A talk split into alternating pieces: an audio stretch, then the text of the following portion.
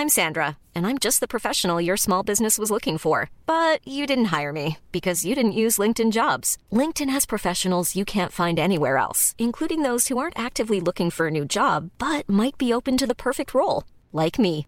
In a given month, over 70% of LinkedIn users don't visit other leading job sites. So if you're not looking on LinkedIn, you'll miss out on great candidates like Sandra. Start hiring professionals like a professional. Post your free job on linkedin.com/people today.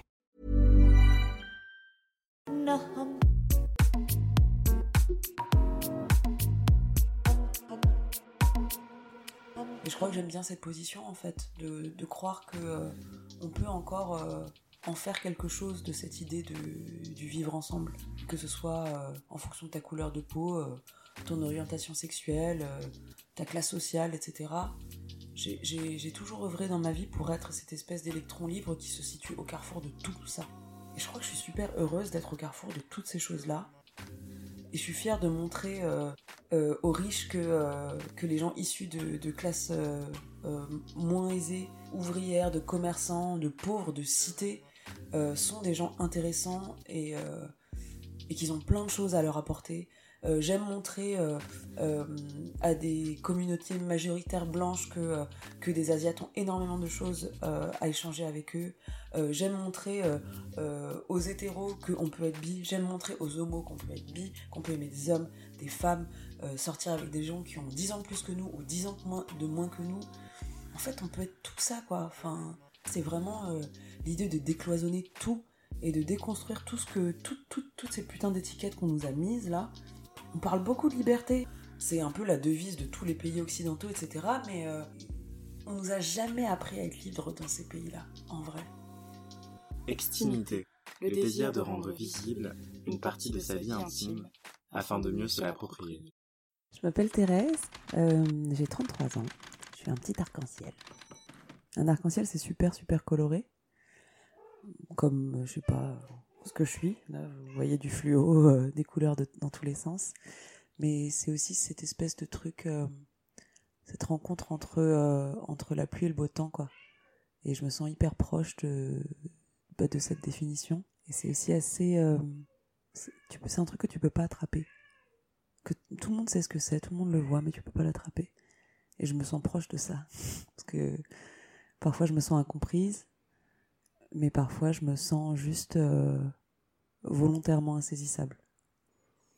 Et quand tu te regardes dans le miroir, qu'est-ce que tu vois? Ça dépend des jours. Mais euh, globalement, je vois plein de choses. Et notamment euh, une phrase que je me suis écrite sur le miroir. Il y a peut-être un an de ça, euh, ou peut-être un peu plus. J'ai écrit euh, au Posca sur mon miroir de ma salle de bain.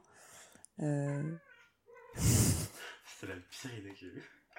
Je suis trop bête. On vous présente Nessie, le chat d'Anthony. La chatte d'Anthony. et elle voudrait participer au podcast. J'ai l'impression, ouais. Et j'ai- euh, écrit cette phrase qui, qui dit euh, You are perfect. Et, euh, et du coup, quand je me vois dans le miroir, je vois quelqu'un qui.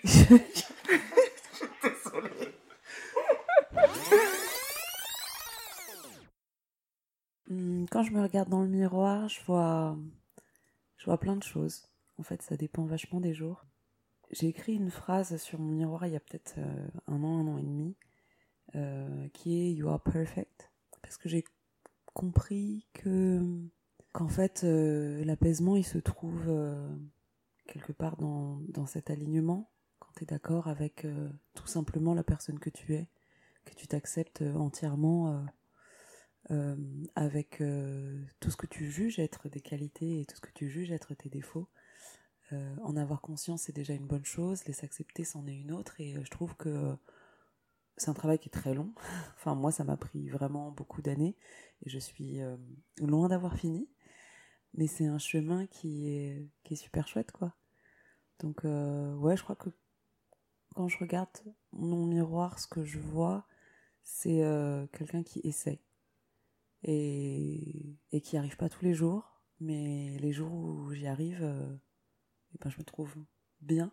Enfin, J'étais à une expo il n'y a pas très longtemps, un vernissage d'une copine qui est créatrice, euh, design, enfin designer. Elle s'appelle euh, Colombe de Naes et elle exposait avec, euh, avec un, un copain aussi qui s'appelle Sacha. Il y avait un, un petit écriteau dans la pièce. et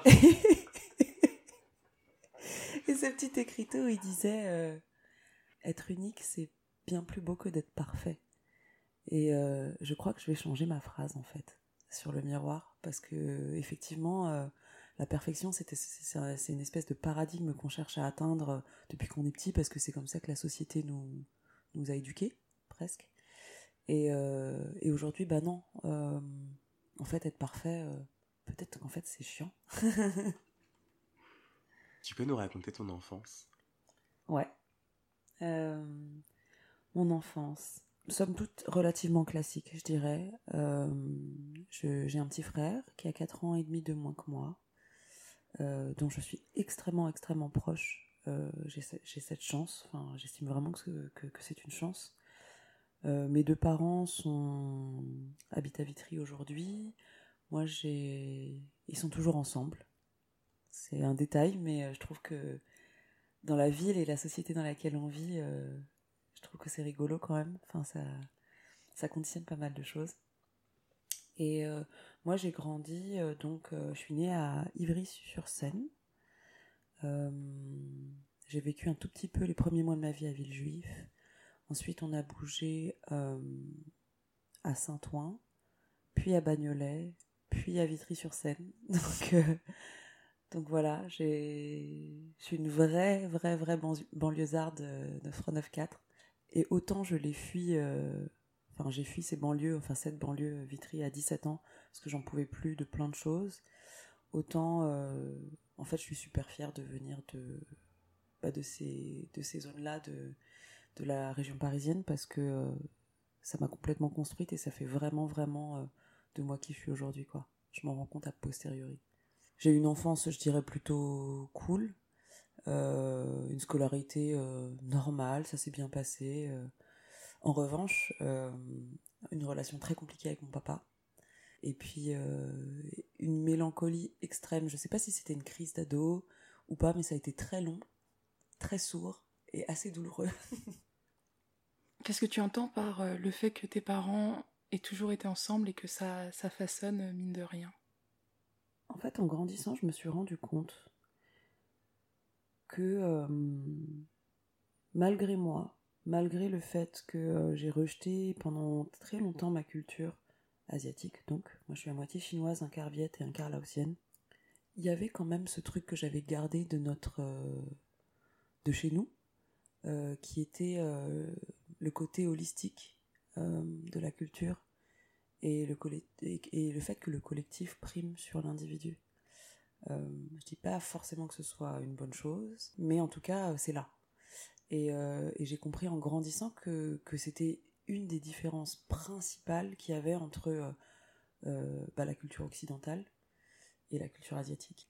Et que ça faisait partie d'une de mes déchirures les plus profondes qui faisait que j'avais parfois du mal à, comprendre mes parents ou à suivre ce qu'ils voulaient pour moi et que j'avais du mal aussi à accepter certaines valeurs et certains comportements que je pouvais avoir et notamment amoureux que je pouvais avoir ici avec des gens euh, qui n'étaient qui ne sont pas d'origine euh, en tout cas asiatique. Ou alors qui sont qui je dirais même qui ont plus une culture plus occidentale de, de la relation. Parce que euh, tu vois par exemple quand je fréquente euh, des gens qui sont euh, d'origine au sens large hein, africaine ou maghrébine ou orientale enfin c'est des, des valeurs que je retrouve plus euh, même si on va avoir des différences énormes sur d'autres euh, sur d'autres points bah, je trouve ça rigolo et, je trouve que c'est beau d'apprendre pour revenir à ta question de, en fait de se battre. Moi parfois quand je regarde mes parents je sais pas pourquoi ils sont encore ensemble hein. je me dis ils sont tarés ils sont tellement euh, différents euh, ça fait euh, 35 ans qu'ils s'engueulent sur les mêmes trucs euh, c'est vraiment l'enfer quoi. Enfin et à la fois je trouve ça hyper beau parce que euh, ils ont construit ensemble et ils se sont pas zappés au premier, euh, premier obstacle, à la première euh, différence ou dispute ou peu importe. Bah ouais, en fait, ils ont traversé tout ça ensemble et je trouve que c'est un beau pari, quoi. Enfin, j'ai du mal à juger, je sais pas dire si c'est bien ou pas, mais, mais je trouve ça assez fort. Est-ce que tu ressentais une forme de pression à l'idée d'être une jeune fille exemplaire? Euh, Oui. Ouais, ouais, clairement. Ça, euh, ça a été le combat de, toute ma vie, en fait. Enfin, aujourd'hui, je suis encore en train de déconstruire ce truc. Euh, la chance que j'ai eue, c'est que j'ai eu des facilités. Euh, à l'école, par exemple. J'avais pas à bosser comme une acharnée pour pouvoir avoir des bonnes notes. C'est peut-être un peu prétentieux de ma part dire ça aujourd'hui, mais vraiment, je me suis rendu compte que par rapport à mes camarades, aux gens que je connais, etc., moi, l'école, ça n'a jamais été un problème. J'y allais, j'avais des facilités à apprendre. Donc, donc c'était cool, ça a roulé. J'ai pu aller en prépa, faire une bonne école sans, sans avoir l'impression d'être, de me saigner intellectuellement, quoi. Donc ça, c'était cool. En revanche, je me suis rendu compte à quel point j'avais fait tout ça pour, euh, pour obtenir l'amour de mon père. Et, euh, et ça a été extrêmement, extrêmement, extrêmement difficile. Il a fallu que j'accepte que, que. En fait, il y a un moment où j'ai arrêté d'attendre le compliment, euh, la validation de mon père. Et j'ai décidé de prendre le dessus sur notre relation en lui disant ce que je pensais et surtout en lui disant que je l'aimais. Parfois, faut pas attendre que les gens nous donnent. Faut, faut, faut, en fait, faut, faut prendre la responsabilité de dire ce qu'on a à dire, et quelque part, ça inverse, ou en tout cas, ça rééquilibre la relation. Il y a un an, j'ai dit à mon père, un an, un an et demi, j'ai dit à mon père que je l'aimais, et tout a changé dans ma vie. Tout. Déjà, il m'a dit qu'il m'aimait. Le lendemain, il m'a appelé un peu affolé en me disant, mais euh, pourquoi tu m'as dit ça hier euh? Il pensait que c'était grave, que j'allais lui annoncer que j'allais mourir parce que j'avais une maladie ou je sais pas quoi, mais non, non. Je lui ai dit, écoute, papa, euh, je suis à moitié. Enfin, ma culture, elle est sino-laoviette, certes, mais je suis née en France et je me sens aussi extrêmement française et occidentale. C'est un peu. Bah, euh, un équilibre précaire, pas facile de jongler entre tout ça. Mais ce que je sais, c'est que de par ma culture et de par ma personnalité, j'ai besoin de communiquer avec des mots. Parce que c'est important pour moi. Pas pour rien que, que, bah, que mon métier ce soit d'écrire des chansons aujourd'hui, en fait. Les mots sont importants, quoi. Et je trouve qu'ils ont une puissance que, pour moi en tout cas, que certains gestes euh, ne peuvent pas remplacer. C'est juste une forme d'expression différente, mais ça, se complète pour moi, ça ne se remplace pas. C'est pas interchangeable. Et, je lui ai dit, bah voilà, et donc moi, en étant euh, française et avec euh, ma personnalité, j'ai besoin de te le dire. Je me suis rendu compte que ça faisait 32 ans qu'on se connaissait et que je te l'avais jamais dit, que tu me l'avais jamais dit. Donc, euh, je l'attends pas de toi, je, n'exige rien, mais moi j'ai besoin de te le dire. Et ben, ça a donné, ça a eu pour conséquence qu'ils me le disent en retour. Et, et aujourd'hui, on est amis. Et je pensais pas que ce soit que, que c'était quelque chose qui pouvait arriver. Parce que bah justement la culture asiate est assez. Euh, bah le, respect des anciens est tellement immense que ton père ou ta mère, c'est. Euh, enfin, la hiérarchie, elle est, elle est tacite, mais euh, elle est bien présente, quoi. Et, là, en fait, ça m'a montré à quel point nos parents pouvaient aussi évoluer avec nous et euh, que l'éducation en fait elle se faisait dans les deux sens euh, ça a été euh, ça a été ça a été un long long long travail de déconstruction je voulais toujours être bah justement on parlait de perfection tout à l'heure je voulais toujours être parfaite et j'en étais à un point de volonté d'être parfaite parce que j'avais peur qu'on me juge j'avais peur de m'auto-juger de, que les gens me, critiquent et que qui me rabaissent qu'il y avait même des choses que je, anodine et stupide que je n'osais pas faire. Du genre, euh, on est euh, en soirée avec des copains ou euh, en week-end, on décide de jouer à un, jeu de société. Je ne sais pas y jouer, je ne vais pas y jouer. C'était ça, avant. Je ne savais pas mal faire quelque chose. Tout ce que je faisais, j'avais besoin que ce soit parfait. faire la cuisine, fallait que ce soit excellent. Je me mettais une pression pour absolument, mais tout, tout, tout, tout, tout, tout, tout. Et en fait, c'est épuisant à la fois euh, cette, cette, éducation m'a donné euh, bah, plein de clés et plein d'outils pour être ce que je suis aujourd'hui. Donc effectivement, je vais pouvoir être entre guillemets, je prends des guillemets parce que ce mot commence à, enfin, je le trouve dangereux. Je peux être performante euh, sur énormément de sujets, mais euh, mais euh, mais voilà, la souffrance de pas être à la hauteur dans plein d'autres domaines, c'était quelque chose de très très dur. Et aujourd'hui, bah psychothérapie aidant, âge, rencontre, j'ai fait tout plein de choses pour pour travailler dessus et de me dire bah non mais la perfection c'est pas ça qui compte quelque part.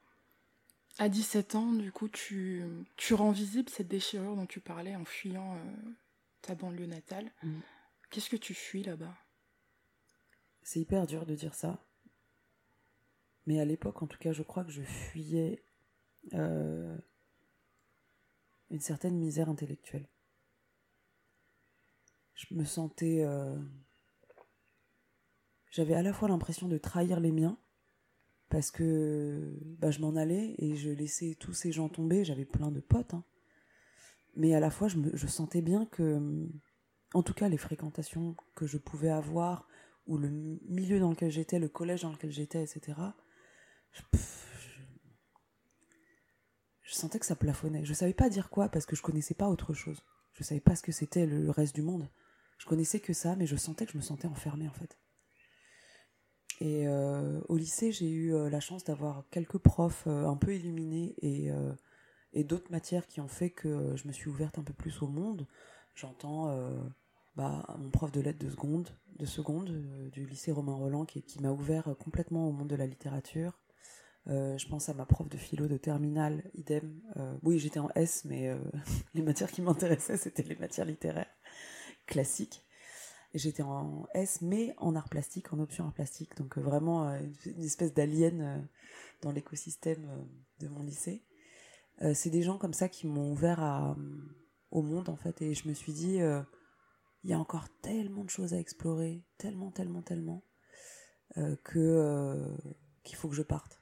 Ça, c'était la première chose. Ou peut-être la deuxième. La première étant la relation avec mon père. Je vous refais pas de dessin. J'avais pas le droit de sortir. Euh, j'en venais à mentir tout le temps pour pouvoir euh, respirer un petit peu. Par chance, euh, en tant qu'enfant modèle, j'avais 78 activités extrascolaires. le piano, le solfège, les cours de chinois, les cours de danse. j'avais des cours de tout. Sauf d'amour, mais j'avais des cours de tout. Et, et du coup, bah, j'en profitais pour euh, mentir entre deux cours pour dire que, enfin, il y a un moment où les parents s'y perdent hein, avec nos emplois du temps complètement tarés. Et, euh, voilà, et c'était mes seuls moments, euh, mon seul moyen d'avoir en fait une soupape pour respirer. J'avais pas le droit d'avoir de petits copains, petites copines, alors là, laisse tomber. Enfin, c'était, c'était très très compliqué. Donc, ces deux raisons ont fait que j'ai, que je suis partie, quoi.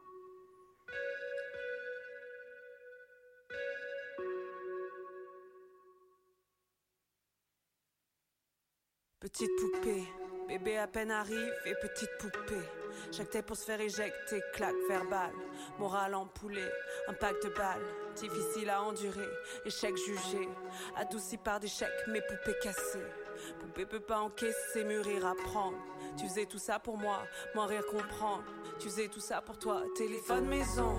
Allô papa Bobo, t'avais raison. C'est moi qui étais pas beau, téléphone maison. Allô papa Bobo, je me raisonne mais bon. Poupée est un corbeau, téléphone maison. Allô papa Bobo, j'avais raison. C'est toi qui étais pas beau, téléphone maison. Allô papa Bobo, poupée folle mais bon. C'est toi qui étais trop con.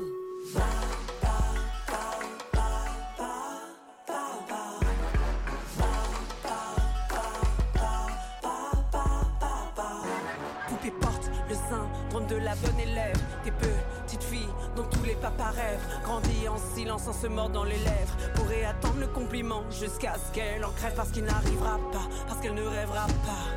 Poupée, tout ce qu'elle sait faire, c'est juste marcher haut. Dans cette injonction à l'exemplarité, est-ce que tu t'autorisais à rêver? Est-ce que tu y avait un métier qui te faisait rêver, par exemple?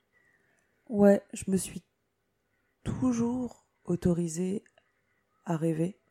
En fait, je le savais pas à l'époque, je l'ai appris euh, vraiment en quelques années là. Je ne savais pas que j'étais, euh, je faisais partie de ces, de ces gens qu'on appelle les zèbres. je ne sais pas si j'en ferai la meilleure définition, si elle sera exhaustive ou pas, mais en gros, euh, c'est des gens qu'on classe aussi euh, avec d'autres mots que justement les zèbres n'aiment pas du tout, qui sont personnes à haut potentiel ou surefficients ou surdoués, ce genre de, choses, qui ont donc de façon pragmatique, apparemment, s'ils sont diagnostiqués, un QI c'est supérieur à la moyenne, on va dire, et euh, surtout, surtout, euh, un, comment dire, quotient émotionnel, plus qu'un intellectuel encore, extrêmement, extrêmement développé. Euh, voilà, une, hypersensibilité qui est là. ça débouche parfois sur la synesthésie. Moi, je le suis personnellement. Donc, la synesthésie, c'est quand tu as une communication entre tes différents sens, l'ouïe, l'odorat, le toucher, etc. Tout ça se mélange un petit peu. Et, et voilà, et puis euh, il y a énormément de caractéristiques que je vous invite à aller lire euh, sur les internets, euh, dans des bouquins, mais vous allez vite vous rendre compte que c'est les gens à la fois qui sont le plus dans l'autodérision du monde et à la fois les gens les plus vexables du monde, qui rigolent rarement au bon moment, et qui ont aussi un monde imaginaire et intérieur extrêmement développé.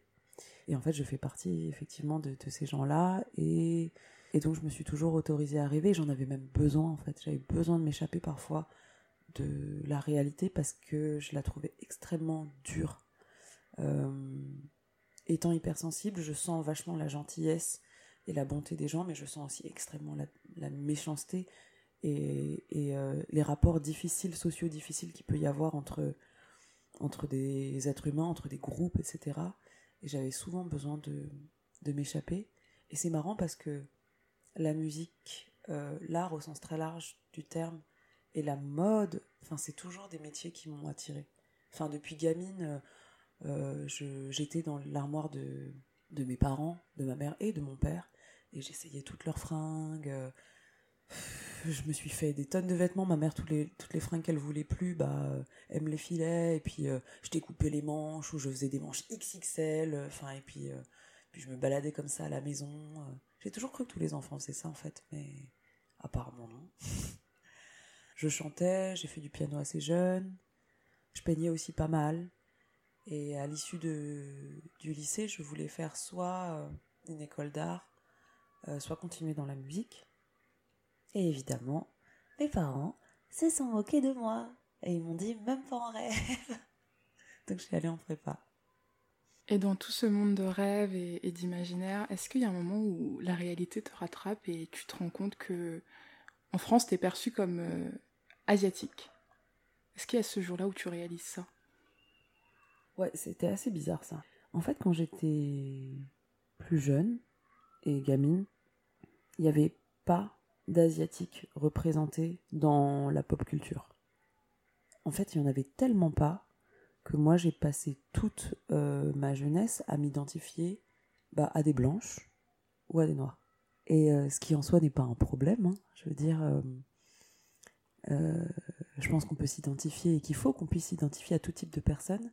Mais du coup, le souci que ça, que ça a créé, c'est qu'il y a un moment où j'en oubliais vraiment que j'étais asiatique.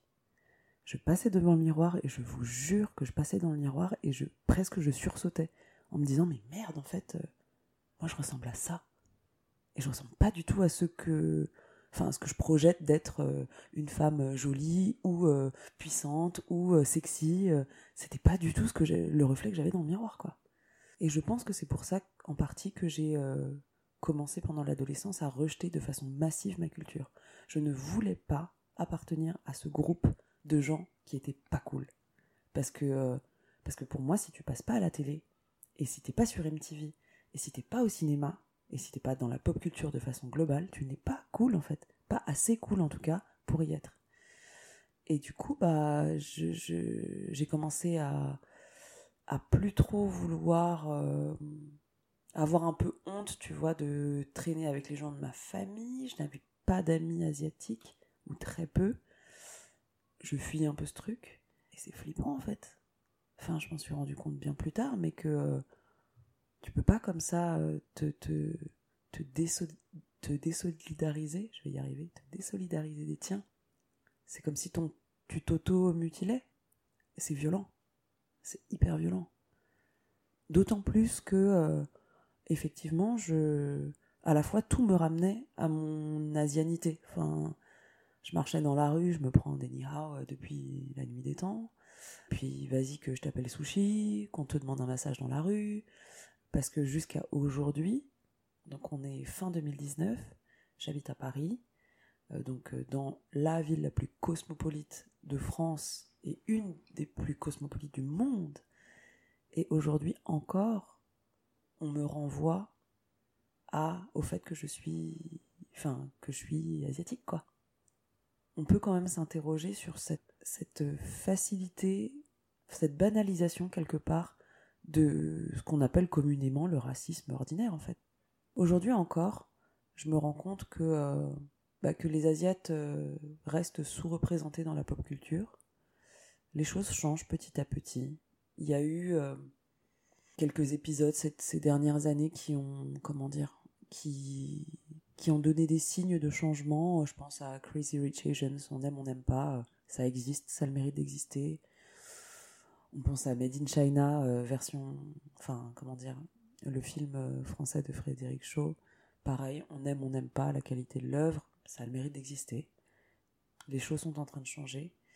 Et euh, quelque part, euh, ce que je trouve assez dingue, c'est justement de réussir peut-être à faire partie des happy few qui vont être la jonction entre ce que j'imaginais peut-être être un rêve et de le ramener à la réalité.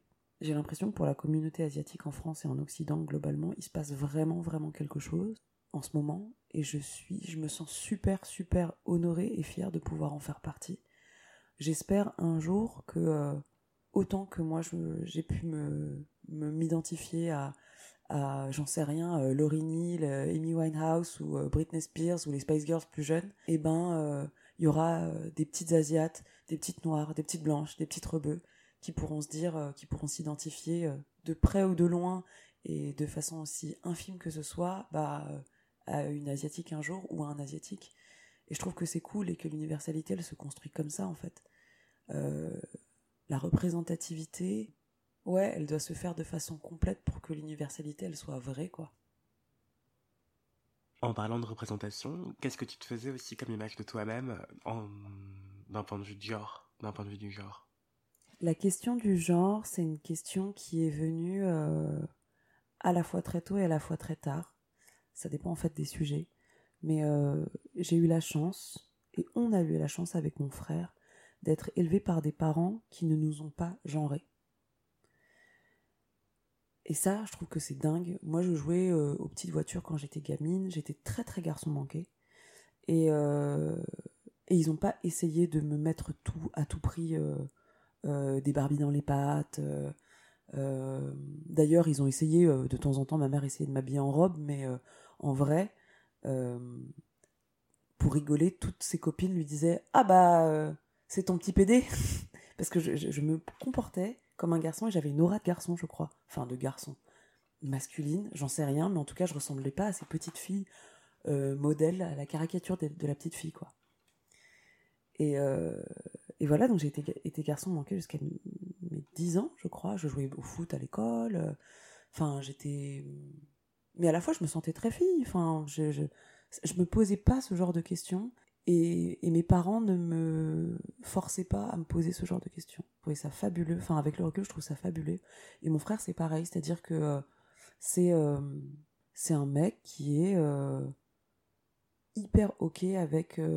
c'est quelqu'un de très délicat c'est quelqu'un de ouais c'est quelqu'un de très je sais pas comment dire euh, que moi je vais euh, qualifier d'équilibré en fait parce que justement euh, il est à la fois autant capable de de se mettre en colère que de pleurer enfin je sais pas c'est quelque chose qui fait que peut-être que c'est pour enfin c'est la raison pour laquelle on, a souvent cru que mon frère et moi était jumeaux je pense qu'on a une, énergie assez commune de masculin et de féminin très mélangé qui fait que euh, on est assez à l'aise avec le mélange des deux quoi. Est-ce que c'est l'Asie qui fait ça? J'en sais rien. Parce que quand je regarde mes cousins, cousines, etc., non, j'ai pas l'impression, j'ai l'impression que le genre est quand même beaucoup plus euh, présent. Peut-être que c'est mes parents, je sais pas. Ou alors peut-être qu'ils ont extrait eux-mêmes cet enseignement de, bah, de l'équilibre. Enfin, on parle beaucoup de yin et, yang, de yang. Peut-être que ça vient de là. Je saurais pas, je saurais pas dire. Je saurais pas dire. Mes parents eux-mêmes, enfin, ils sont plus genrés dans la, dans le look, on va dire. Mais, euh, mais au fond, euh, je sais pas, j'ai pas l'impression d'avoir, enfin, j'ai un père autoritaire, certes, mais j'ai pas l'impression d'avoir un, un papa qui euh, fait euh, le mec au sens euh, alpha macho du terme. J'ai pas l'impression d'avoir la maman qui fait genre qui joue la petite l'espèce de caricature de, de femme. Peut-être ce modèle-là en fait qui a fait de ça, qui a fait de nous ce qu'on est avec mon frère. Au-delà du genre, il y a eu aussi la découverte de la sexualité, parce que ça c'est encore autre chose, c'est une étape qui vient plus tard. Et c'est marrant parce que j'ai eu ma première déclaration euh, homosexuelle à 12 ans, je crois. Donc c'est une, copine qui était, euh, dans, mon école, dans mon collège. Et en fait, elle m'a dit qu'elle m'aimait. Et qu'elle me trouvait jolie et tout ça, tout ça. Et en fait, j'ai dû me poser la question à ce moment-là. Chose qui, euh, souvent, les coming out arrivent un petit peu plus tard, surtout dans des lycées de zone de banlieue, quoi. Enfin, je voudrais pas caricaturer, mais c'est une réalité. Et du coup, euh, bah, je crois que j'étais assez à l'aise, en tout cas à l'intérieur de moi-même, avec le fait que elle, en particulier, ne me plaisait pas forcément, mais qu'une autre fille pouvait aussi potentiellement me plaire, autant que plein de garçons me plaisaient. Ouais, du coup, je crois que, en tout cas, par rapport au genre et à la sexualité, euh, j'ai toujours été relativement apaisée à l'intérieur de moi-même c'est pas quelque chose que je partage forcément à haute voix, que j'ai partagé à haute voix euh, euh, dans ma vie, mais j'ai aucun problème euh, avec ça. Enfin, je veux dire, c'est pas, pour moi, c'est pas, ça a jamais été un, immense tabou, quoi. Et après, sur la, la question du genre, je sais pas, c'est, je trouve que c'est encore, c'est encore complexe dans ma tête. Je trouve que c'est quelque chose qui n'est pas facile à démêler parce que ça mélange tellement de choses, des choses à la fois très sociales, à la fois très biologiques et à la fois très psychologiques. Honnêtement, à la fois autant je soutiens la cause de euh, de bah justement la cause LGBT parce que bah c'est quelque chose dont je suis hyper, enfin je suis très très sensible à la question et à la fois honnêtement en vrai je suis perdu. Aujourd'hui je suis perdu. Il y a tellement d'appellations, on donne tellement de noms à tout que je sais plus en fait où on en est même. J'ai presque du mal à faire des mises à jour du combat. Et c'est la même chose aussi dans d'autres courants, hein. tu sais, les courants euh, euh, antiracistes, etc. Je, suis pourtant dans la mouvance, mais il y a tellement de d'étiquettes et de micro-étiquettes qu'à un moment, je... pourquoi on se bat en fait? Enfin, c'est la contradiction humaine. Hein. À la fois, on a besoin de tout nommer, et à la fois, on voudrait que rien ne soit nommé et être tous pareils, tous égaux. Et ouais, je suis un peu perdue dans tout ça. J'essaie de faire ce que je peux, j'essaie de comprendre comme je peux les choses. Euh, surtout d'être tolérante envers euh, toutes ces personnes, euh, envers moi-même avant tout. Et mais ouais, je crois que j'ai, aujourd'hui, j'ai plus de dogme par rapport à tout ça. Tout ce que j'essaie de faire, c'est que les gens ils se sentent bien, moi de me sentir bien dans ma vie de travailler sur ma personne pour pouvoir euh, être quelqu'un de mieux, parce que je crois beaucoup, beaucoup à, au changement du monde par contamination positive. C'est-à-dire que plus tu auras travaillé sur toi, mieux tu te sentiras dans tes baskets, plus tu seras à même d'épauler les tiens. Et, c'est comme ça en fait que, que, les choses changent. Je dis pas qu'il faut pas avoir de grands combats euh, euh, avec des mots, avec une direction politique, etc. J'y crois beaucoup aussi mais euh, le travail se fait dans les deux sens. Il faut à la fois un cap, un grand cap, un idéal, paradigme, tout ce que tu veux, et à la fois, c'est ces petits remous qui sont tout petits et presque imperceptibles qui vont faire que les choses, on va se mettre dans les dans la disposition, comment dire, presque biologique et humaine de pouvoir euh, accepter le changement, accepter la tolérance, euh, mieux vivre sa résilience par rapport à plein de choses. De saison en saison, j'en ai rongé a raison. Ranger mes rêves à foison.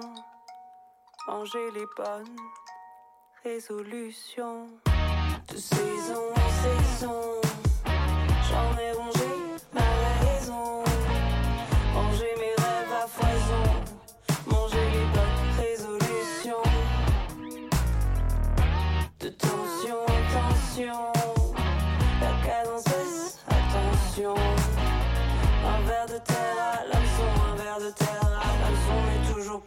de putain de poisson à l'horizon.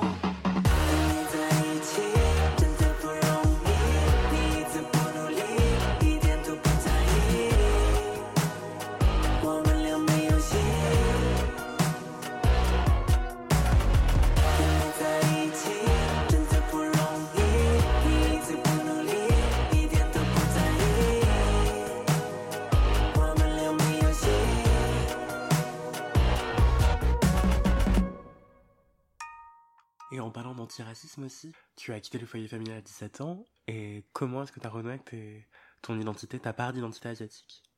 Ouais, ça s'est fait petit à petit en fait parce que euh, c'est marrant parce qu'au moment où je suis partie de chez mes parents, bon, j'ai eu d'abord deux années de break euh, où j'avais besoin de me décoller, mais bizarrement quand j'ai changé de ville et que je suis allée à Lyon pour mes études, j'ai lâché le l'allemand, donc qui était une des langues que j'étudiais, pour euh, prendre le chinois en LV2 à l'école. Quand même bizarre. Et du coup, j'étais fière à l'école certes d'avoir des bonnes notes en chinois parce que c'est une langue que je parle couramment, mais quelque part de, de me rendre compte que dans ce milieu, j'étais, j'étais à l'EM Lyon, hein. c'est une école de, de commerce, de management qui est euh, assez cotée. Euh, je fréquentais des gens que je n'avais jamais fréquentés dans ma vie, euh, avec tout le respect que je leur dois. Les noms à double particule, j'avais jamais entendu ça de ma vie, mais vraiment quoi. Et c'était que des gens euh, issus de classes euh, aisées, que des parents qui avaient fait des études. T'avais les gamins des patrons de boîtes de CAC 40, tu vois. Enfin, c'est, enfin, moi, ça me paraissait lunaire comme monde. J'arrivais comme ça, je débarquais de ma banlieue. mes parents étaient commerçants. Je sortais d'une cité. euh, Enfin, genre, euh, j'avais l'impression d'être euh, un alien dans ce, truc-là, quoi. Et à la fois, je me rendais compte que ces gens-là étudiaient ma langue d'origine. Et, je crois que la fierté a, a recommencé à... Enfin, a commencé, même pas recommencer, a commencé à naître un petit peu à cette période-là. Parce que je me rendais bien compte que le monde de demain, ou au moins celui du business, euh, était tourné vers euh, l'Asie. Enfin voilà, la Chine, l'Asie. euh. Et donc j'en étais relativement fière, à tel point que j'ai décidé en 2006 de faire un stage à Pékin avec une espèce de fantasme de retour aux origines ou que sais-je. Donc énorme tarte hein, dans, ma, dans, ma, dans ma face. Même si mes parents sont pas du tout originaires de cette euh, région-là, ni mes grands-parents. Mais bon, moi-même, je faisais la- l'amalgame entre euh, la Chine, l'Asie en général, quoi. Et euh, j'étais déjà allée en Asie hein, pour voyager, mais j'y avais jamais vraiment vécu. Et en fait, là-bas, je me suis sentie mais plus française que jamais. Mais vraiment. Déjà, les gens me parlaient en anglais dans la rue. Ça, c'était extrêmement vexant. Et j'ai compris à quel point la culture pouvait être imprégnée dans autre chose que euh, ton faciès. Euh, je ne bougeais pas comme eux, je ne m'habillais pas comme eux. Euh, et j'avais un visage de toute façon de eux ce qu'ils appellent une singapourienne, une hongkongaise ou ce genre de d'asiate quoi. Et donc je l'ai très très mal vécu. Je, je crois que j'étais à moitié en dépression pendant trois mois parce que en fait j'ai réussi à me faire zéro ami chinois. J'ai fréquenté des gens, hein, euh, je leur parlais, je discutais, etc. Mais je ne me suis pas fait de potes. Alors que je suis hyper sociable. À Paris, euh, tu me lâches euh, n'importe où dans un bar, deux heures après, je parle avec le serveur, je connais toute sa vie. je parle au, au banc dans la rue, aux poubelles, moi, tu vois. Enfin, genre, c'est. Et là-bas, je me suis pas fait de potes, quoi. Et ça m'a fait trop, trop mal. Bon, bref, je suis rentrée en France. Ça m'a vacciné pendant quelques années sur ce, retour aux origines, etc. Et puis, euh, petit à petit, c'est revenu parce que, euh, parce que euh, en fait, il y a, deux ans de ça, il y a Chang Chaolin qui s'est fait assassiner à Aubervilliers. Il y a eu un réveil massif des enfants de la, enfin des asiatiques de la seconde génération en France. Mouvement porté par euh, par Grace quand même pas mal, par Grace Lee, qui euh, a été en fait quelque part cette grande sœur porte-parole qu'on a presque toujours rêvé d'entendre, mais qu'on n'osait même pas imaginer parce qu'on se disait que, ce, que c'était pas possible. On n'était pas ce type de communauté. Nous, on, on, se taisait et puis nos parents nous ont toujours demandé de nous taire, de, de rien dire, de baisser la tête, de sourire, de pas faire de bruit, pas faire de vagues. Et du coup, euh, je sais pas, cette espèce de sursaut, moi, ça a été euh, une espèce de renaissance chez moi et un déclic euh, qui a fait que je me suis toute seule rapprochée de la JCF, qui est donc euh, l'association des jeunes chinois de France, dont le président était Daniel Tran à l'époque. Je me suis rapprochée en fait de tout plein d'asiates, tous ces gens là que, que, que, qui étaient pour moi invisibles, que j'avais que j'avais censuré de, de ma vie. Et, c'est génial parce que j'ai l'impression de m'être recollé un bras depuis. Je parlais de mutilation, mais là, j'ai l'impression d'être plus complète parce que parce que le puzzle est, est enfin, euh, est enfin euh, reconstitué. J'ai rencontré en fait plein d'asiatiques, des hommes, des femmes, euh, avec euh, des histoires euh, différentes, mais je me suis rendu compte qu'on avait plein de choses en commun et qu'on traversait en tout cas les mêmes questions. On n'y répond pas forcément de la même façon, et c'est ça qui est beau. Mais en tout cas, euh, je me suis sentie moins isolée dans mon questionnement existentiel, identitaire, et j'ai rencontré des gens géniaux aussi, enfin, qui m'ont permis quelque part de nourrir cette euh, fierté qui est revenue. Euh, tu vois, je pense, bah, justement, Grace, qui était la première, une des premières personnes que j'ai rencontrées, je me suis dit, ok, c'est une blogueuse food, mais elle porte tout ça aussi. Et elle ouvre la voie à, des choses tellement immenses. Euh, je la considère vraiment comme une grande sœur, au sens où euh, euh, un peu familial du terme, mais aussi intellectuel au sens où ce que j'aime chez elle, c'est que elle n'a pas peur d'inviter d'autres personnes à participer au débat. Elle n'a pas peur que les gens ne soient pas d'accord avec elle. Moi, il y a des choses avec lesquelles je suis entièrement d'accord avec elle, et il y a des nuances aussi euh, sur certaines choses et, et, sur certains sujets. Et en fait, elle n'a pas peur qu'on soit pas d'accord. Au contraire, elle, vient, elle va venir, euh, elle va inviter d'autres personnes pour venir enrichir le débat euh, que la représentativité se fasse à travers plusieurs visages. Et ça, je trouve que c'est. Enfin, je trouve ça magnifique en fait. Enfin, je trouve qu'elle fait peur du... preuve d'une d'une humanité d'une sagesse à travers sa façon de faire qui est géniale. Quand elle peut pas aller sur certains plateaux, etc., bah, elle nous envoie nous. Quand je dis nous, c'est bah, toutes ces copines asiates qui font plein de trucs différents et qui réfléchissent aussi aux mêmes questions. Il euh, y a Julie aussi, Amaïd, qui a fondé le magazine Koi, que je trouve extrêmement inspirante, euh, douce. Euh, elle a créé cette soirée des femmes Koi, où elle invite justement toutes les nanas qui, dont elle a parlé dans le magazine, ou qui ont collaboré sur certains articles, à venir bah, échanger, montrer à quel point en fait on n'est pas seul dans nos combats et je trouve ça super. Il y en a plein, il y a, il y a Mai Hua, euh, que je connais depuis plus longtemps, mais à travers la musique, qui est une personnalité, à, mon sens, extrêmement inspirante. Pour moi, c'est euh, un petit Bouddha. Elle, euh, c'est vraiment une nana qui m'apaise. Elle véhicule des valeurs qui sont tellement euh, humaines. Ouais, pour moi, tout le monde devrait écouter un peu de Mai tous les jours parce que ça reconnecte avec le corps, l'esprit, euh, l'humain en fait, tout simplement. Mais, c'est chouette en fait de se rendre compte justement que euh, quelque part en une génération, une génération et demie, ça dépend des familles, ou en une demi-génération, ça dépend vraiment des familles.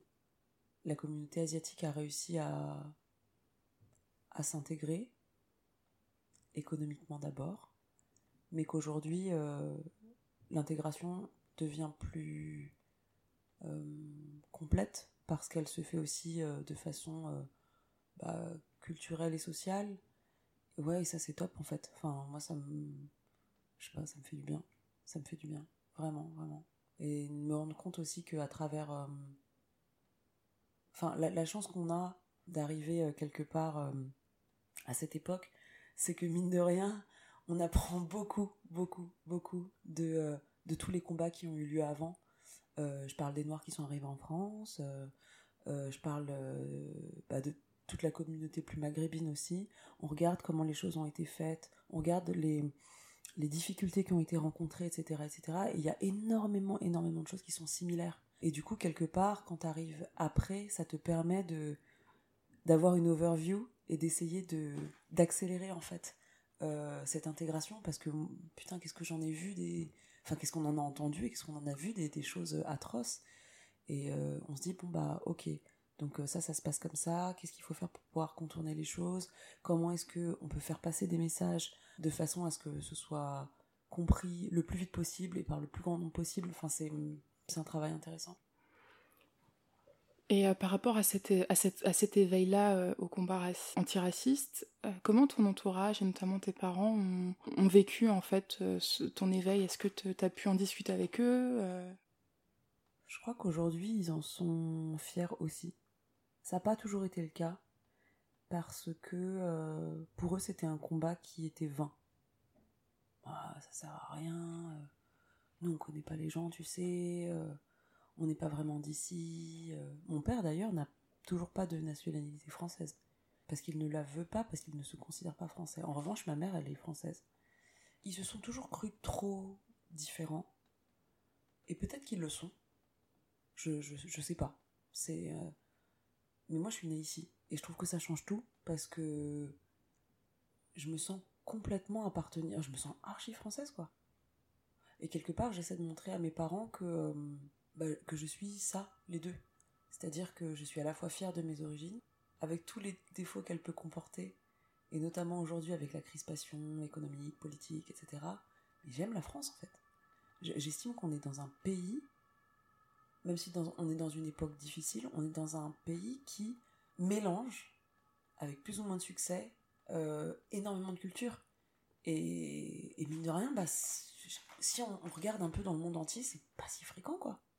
C'est peut-être une utopie, c'est peut-être... Euh, je sais pas, je suis peut-être pas encore suffisamment blasé, trop optimiste. Euh, mais je crois que j'aime bien cette position, en fait, de, croire que on peut encore en faire quelque chose de cette idée du vivre ensemble. Euh, que ce soit euh, en fonction de ta couleur de peau, euh, ton orientation sexuelle, ta classe sociale, etc. J'ai toujours œuvré dans ma vie pour être cette espèce d'électron libre qui se situe au carrefour de tout ça. Et je crois que je suis super heureuse d'être au carrefour de toutes ces choses-là. Et je suis fière de montrer, je sais pas moi, aux riches que, que les gens issus de, classes euh, moins aisés, euh, ouvrières, de commerçants, de pauvres, de cités, euh, sont des gens intéressants et, et qu'ils ont plein de choses à leur apporter. J'aime montrer à des communautés majoritaires blanches que, que des Asiates ont énormément de choses à échanger avec eux. J'aime montrer aux hétéros qu'on peut être bi, j'aime montrer aux homos qu'on peut être bi, qu'on peut aimer des hommes, des femmes, euh, sortir avec des gens qui ont 10 ans de plus que nous ou 10 ans de moins, que nous. Euh, en fait, on peut être tout ça, quoi. Enfin, et au-delà de, de, ce combat euh, antiraciste, c'est vraiment l'idée de décloisonner tout et de déconstruire tout ce que toutes ces putains d'étiquettes qu'on nous a mises là. On parle beaucoup de liberté. Enfin, tu vois, je sais pas, c'est un peu la devise de tous les pays occidentaux, etc. Mais on nous a jamais appris à être libre dans ces pays-là. En vrai. Et aujourd'hui, je me dis juste que si j'ai un seul combat dans la vie, c'est d'essayer de, de, permettre aux gens de réfléchir à ça, quoi. Comment est-ce qu'on devient libre, quoi? Enfin, comment est-ce qu'on... Merci. comment est-ce qu'on comment est-ce qu'on déconstruit les choses et comment on... C'est dur, c'est extrêmement dur. Ça, ça demande un travail quotidien de se remettre en question de, de, de, prendre du recul par rapport à son propre jugement sur toutes les choses. Comment tu poses tes yeux sur le monde, en fait. Et, et, et on se rend compte tous les jours, en fait, que, que qu'on a toutes ces contradictions, qu'un jour on va se dire... Euh, enfin, on va penser un truc un jour et penser que c'est la meilleure valeur du monde, et le lendemain, faire le contraire, ou dire le contraire, ou penser le contraire. Et c'est quelque chose de difficile, mais on a le droit, en fait, d'être, d'être tout ça tant que, tant que c'est aligné avec ce qu'on est à l'intérieur. Ouais, j'invite les gens à pas avoir peur d'être libre. C'est dur. c'est un peu précaire comme, euh, comme position, euh, euh, comment dire, psychologique. Mais si s'il n'y a pas ça, à quoi ça sert quoi?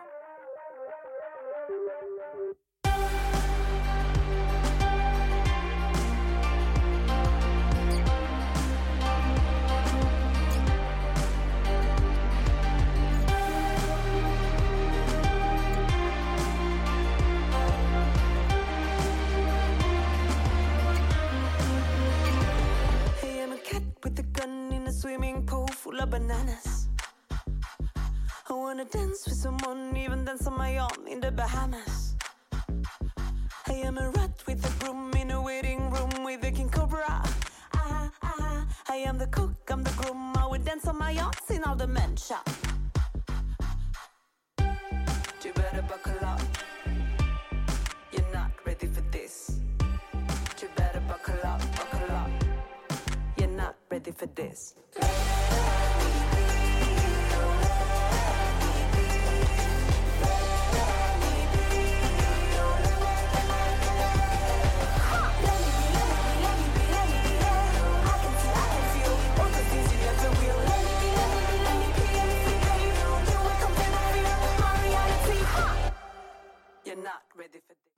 Tu les invites à faire ça aussi par la musique?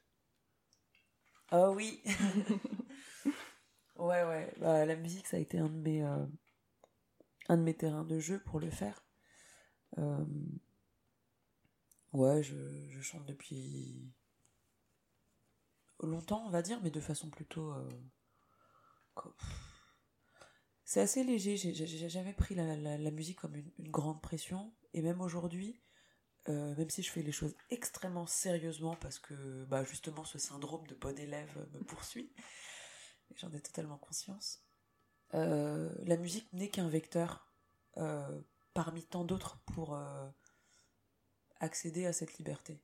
Si j'avais été plus douée, j'en sais rien, dans la photographie, j'aurais fait de la photo, et peut-être que j'en ferai un jour, peut-être qu'un jour je ferai du cinéma, parfois j'écris, je suis styliste à côté, en fait si je fais plein... En fait, tous les trucs que je fais dans ma vie vont dans la même direction c'est parce que mes parents m'ont donné une voix que j'essaie de... En fait, je me, bats avec mes armes, c'est tout. On parlait de liberté tout à l'heure, c'est ça.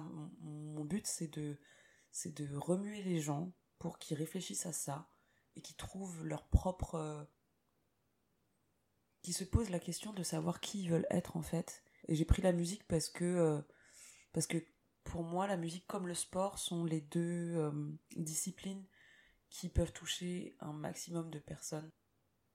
C'est quelque chose de populaire et c'est et, c'est un truc qui m'importe en fait que ce soit populaire. Ce qui veut pas dire que que qu'il faut que ce soit cheap ou facile. Je trouve qu'il n'y a rien de plus beau que de faire euh, presque du populaire exigeant.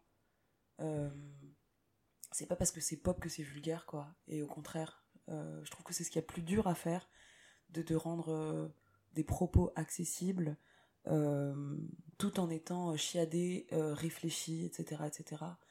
Et je trouve que c'est un challenge même personnel qui est super, quoi, au-delà de, des idées de liberté, etc. Moi, je trouve ça génial de, d'essayer de, ouais, de rendre accessible quelque chose qui, euh, en apparence, est un peu complexe ou trop deep. En fait, parfois, l'intellect est trop difficile à atteindre et les gens ont besoin d'être accompagnés par l'émotion. Et je crois que la musique permet justement la musique permet de poser des questions qui sont euh, très profondes et très existentielles parce que on t'y est amené par, euh, par le cœur. Et ouais, moi c'est un chemin que j'aime bien en tout cas, d'aller chercher les gens par le cœur pour les faire réfléchir. Comment est-ce que tu as fait le grand saut de cette, euh, de cette carrière dans le commerce et le marketing qui te prédestinait à être très sereine vers cette carrière plus artistique beaucoup plus précaire, j'imagine aussi? À l'époque, on m'avait dit Ah, mais t'as trop de courage de faire ça. J'ai fait un bac plus 5, j'étais très bien payée. Je travaillais dans une grande maison de luxe. C'était cool, financièrement. Mais euh, j'étais pas très heureuse en fait. Et comment j'ai fait le grand saut? Eh ben, euh, eh ben j'ai fait le grand saut euh, en demandant une rupture conventionnelle. Merci la France. Alors voilà, c'est une des raisons aussi pour lesquelles je suis fière d'être française, c'est que ça, ça n'existe nulle part ailleurs euh, dans le monde. Et moi, ça m'a permis de changer de vie. Euh, il y a un moment où je me levais le matin et je ne savais plus pourquoi je me levais. Euh, j'ai commencé à avoir des symptômes hyper bizarres, des migraines. je, parfois, il m'est arrivé de mettre une heure pour aller au boulot alors que j'habitais à genre 25 minutes parce que je descendais entre chaque station pour pleurer et je remontais dans le métro je me suis rendu compte que c'était un burn-out. voilà, donc euh, je trouvais plus du tout de sens à, à tout ce que je faisais et euh, ma tête ne voulait pas l'accepter parce que j'ai été éduquée euh, comme j'ai été éduquée, comme on en a parlé tout, tout, le long de ce podcast. Et du coup, je, je refusais littéralement de me dire que tout, tout, ce que j'avais construit, construit ces dernières années et tout ce que mes parents avaient projeté euh, sur moi, en moi, pour moi, euh, ces dernières années, bah, j'étais en, fait, j'avais la volonté de le détruire. Et euh, je supportais pas cette idée, donc en fait, ma tête a, continué à aller travailler, etc., etc. Mais il y a un moment où, mon corps, parce que le corps ne ment jamais, a complètement pété les plombs. J'ai vu un, deux, trois, quatre médecins qui m'ont tous dit la même chose, vous êtes en burn-out. Et j'y croyais pas. C'est pour ça que j'en ai vu quatre. Et au bout d'un moment, euh, je, me suis dit, bah, peut-être que peut-être qu'ils ont raison. et euh, j'ai été arrêtée.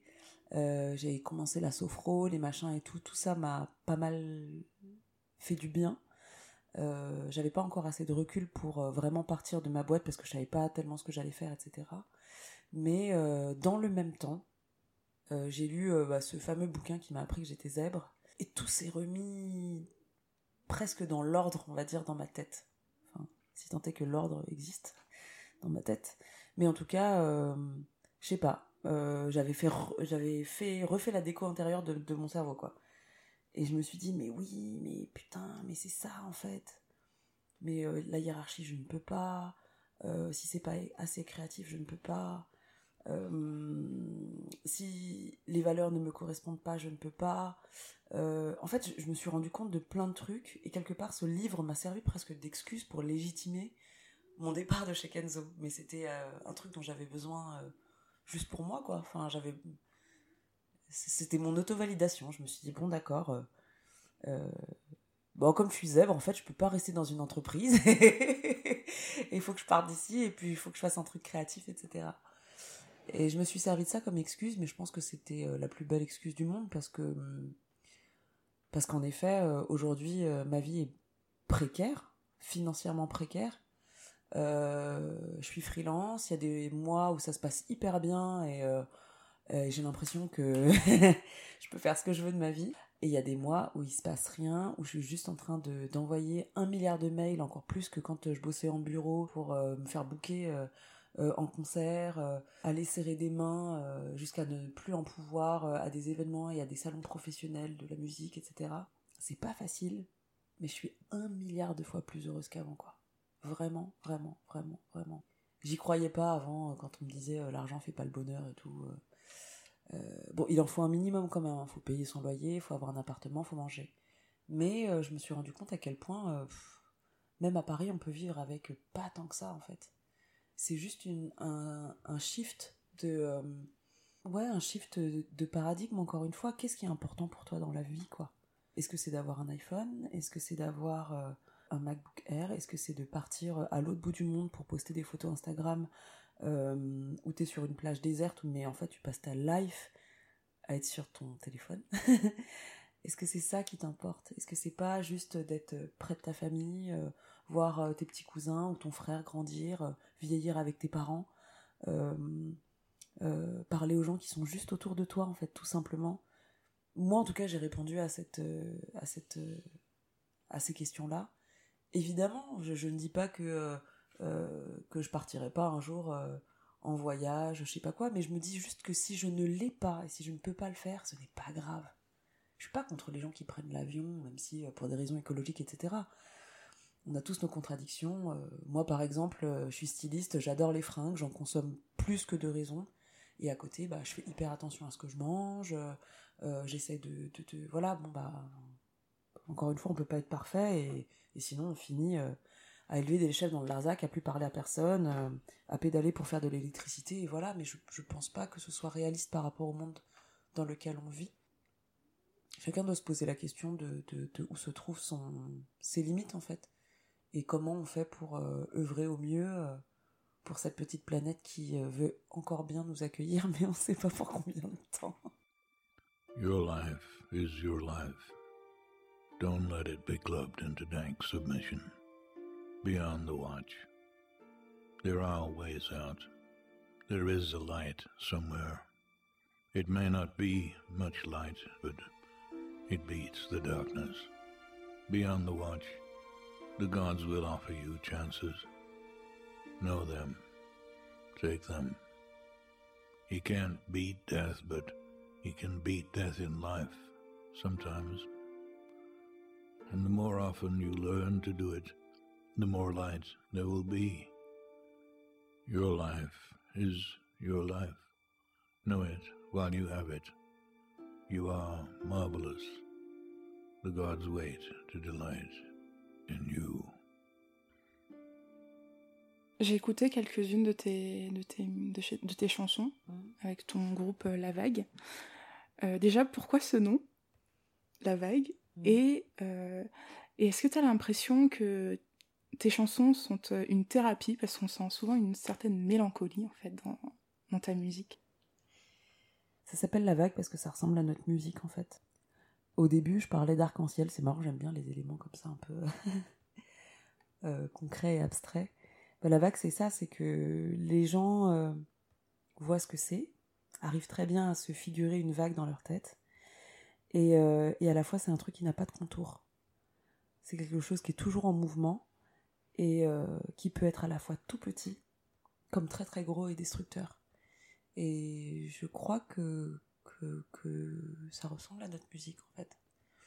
Aujourd'hui, personne n'arrive à classer notre musique dans un style particulier parce que c'est de la pop électro avec des guitares électriques, donc des influences un peu rock, mais aussi des influences extrêmement orientales et aussi euh, un flow qui est aussi entre du hip-hop et du chant.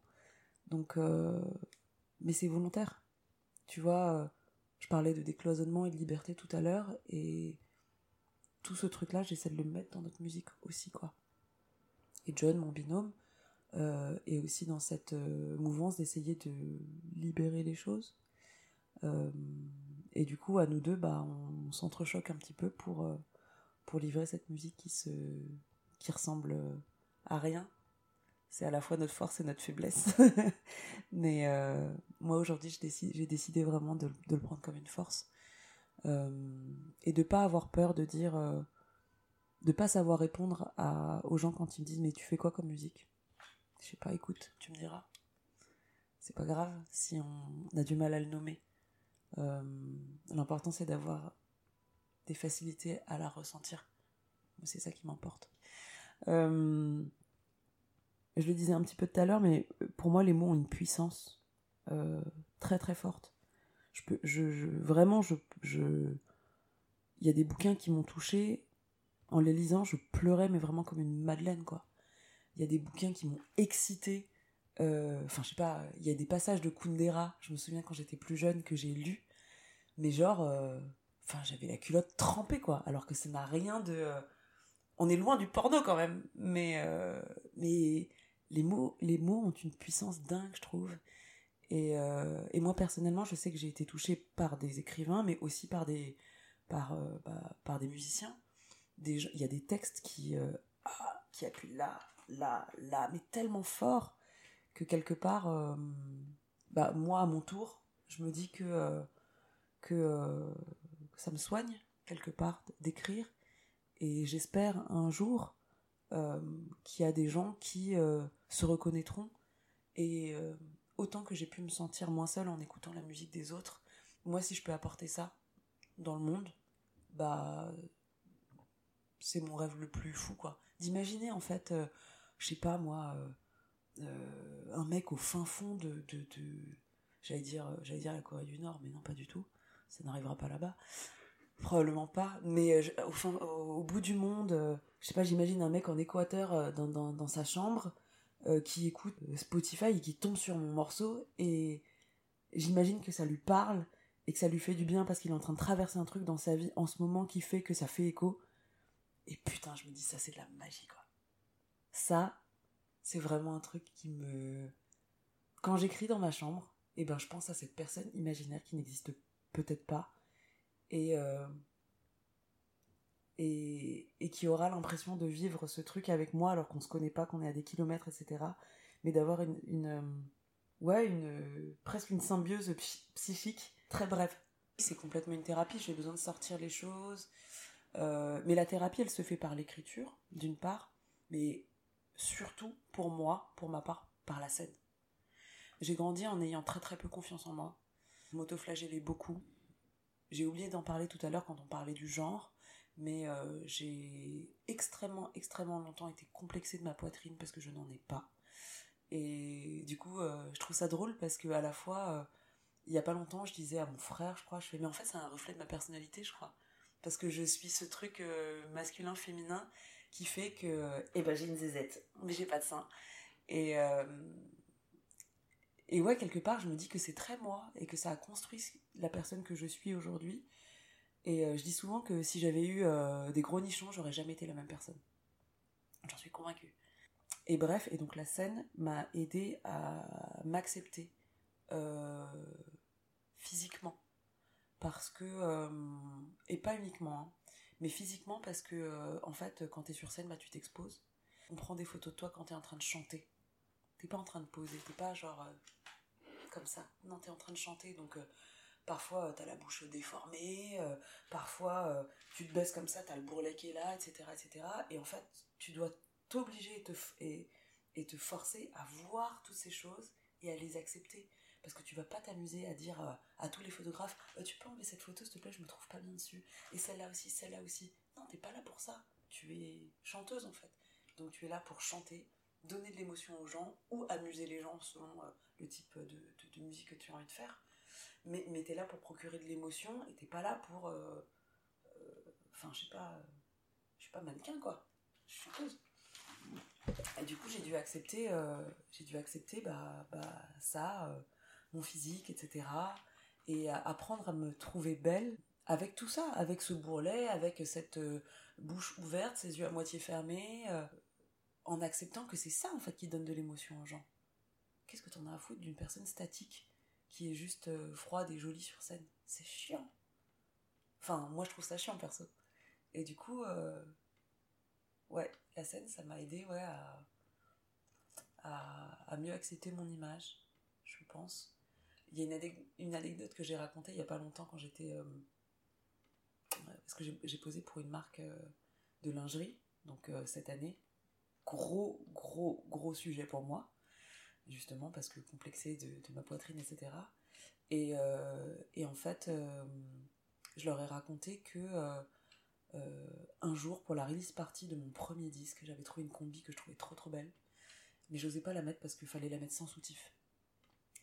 Et, j'ai passé vraiment des, des jours et des nuits à me demander si j'allais mettre ce truc ou pas, si j'allais l'assumer ou pas. Et finalement, j'ai en discutant avec des copines, ah, je le fais, je le fais pas. Elles m'ont dit, mais vas-y, c'est pas grave et tout. Je l'ai fait. Et dans mes pires cauchemars, j'imaginais que les gens allaient se dire Ah, mais regardez tous, elle a pas de sang Mais en fait, elle nous a menti, et en fait, euh, et en fait elle est moche. En fait, quelque part, c'est ça que j'entendais euh, à travers, euh, à travers toutes mes espèces de projections, toutes ces voix monstrueuses là qui te parlent dans les oreilles. Et en fait, personne n'a rien vu. Hein évidemment. Et voilà, et tout ce processus, en fait, euh, enfin la musique m'a soigné aussi parce qu'elle m'a permis d'avoir, euh, grâce à la scène, ce choc d'amour très très sain qui pense des blessures. Comme j'étais pas sûre de moi, en grandissant, j'avais besoin de plaire. J'avais besoin qu'on m'aime.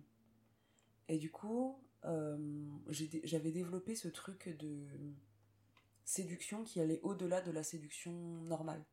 J'avais besoin qu'on m'aime, j'avais besoin d'être utile. Parce que je me disais que quand tu te rends indispensable, en fait, et eh ben. Quand tu, ouais, en fait, quand tu es utile, tu te rends indispensable et donc les gens t'aiment, ont besoin de toi quelque part. C'est pas de l'amour, ça. Et la scène m'a permis d'avoir plein d'amour d'un coup, sans avoir à aller être dans un rapport un peu chelou avec les gens, euh, de dépendance émotionnelle quelque part. Parce que quand je parle de séduction, c'est pas que de la séduction euh, sexuelle amoureuse, c'était de, la séduction amicale, c'était de la séduction professionnelle, enfin c'est de la séduction au sens très large du terme. Et en fait, ça me faisait énormément, énormément souffrir. Et la musique a pu, la scène a pu me soigner par rapport à ça et remettre en perspective justement euh, mon rapport à l'amour. Cette année, mon plus grand travail, ça a été, euh, j'ai vécu une séparation. Et, euh, et, mon plus grand travail a été de, de, d'œuvrer pour mon indépendance émotionnelle. Et putain, ce que ça m'a fait du bien, quoi. C'est un truc que j'avais mal compris ou pas compris ou mal appliqué. Mais aujourd'hui, je, je, je, me sens bien avec moi-même. Euh, les jours où ça va mal, je sais rester chez moi et vivre ma tristesse. Chialer toute seule sur mon canapé et me laisser traverser par ce sentiment. Soit, que ce soit de la tristesse, de la colère, euh, peu importe quoi en fait. Euh, accueillir tout ça et, et, le vivre de façon, j'allais dire sereine, je sais même pas si c'est serein, mais oui, peut-être, peut-être de façon sereine quoi. Et je me rends compte que euh, la thérapie, l'art, et la musique en général et l'art, c'est ce qui me soigne à la fois physiquement et à la fois mentalement.